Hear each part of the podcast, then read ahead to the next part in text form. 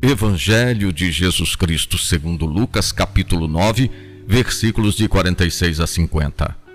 Surgiu entre os discípulos uma discussão sobre qual deles seria o maior.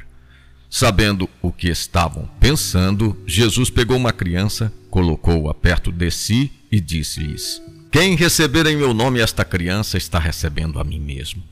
E quem me receber estará recebendo aquele que me enviou.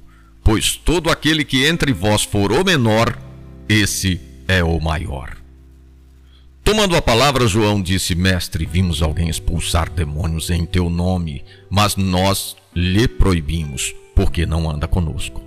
Jesus respondeu: Não o proibais, pois quem não é contra vós está a vosso favor. O aprendizado dos discípulos é muito lento. Eles não conseguem superar a ótica humana. As palavras de Jesus eram percebidas através de uma espécie de filtro que legitimava sua miopia. Jesus fala dos sofrimentos futuros que o iriam atingir. Alheios a isto, eles disputam o primeiro lugar. Qual deles seria o maior? Jesus responde indicando uma criança, pouco valorizada entre eles e mesmo na família. Elas são as mestras que devem ser imitadas, derrubando a pirâmide social existente.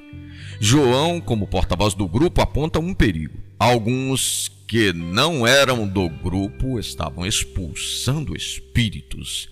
Jesus não fecha as fronteiras do reino e acolhe o bem onde ele estiver.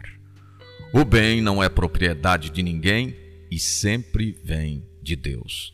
Proposta do dia estar atento contra a inveja e o ciúme.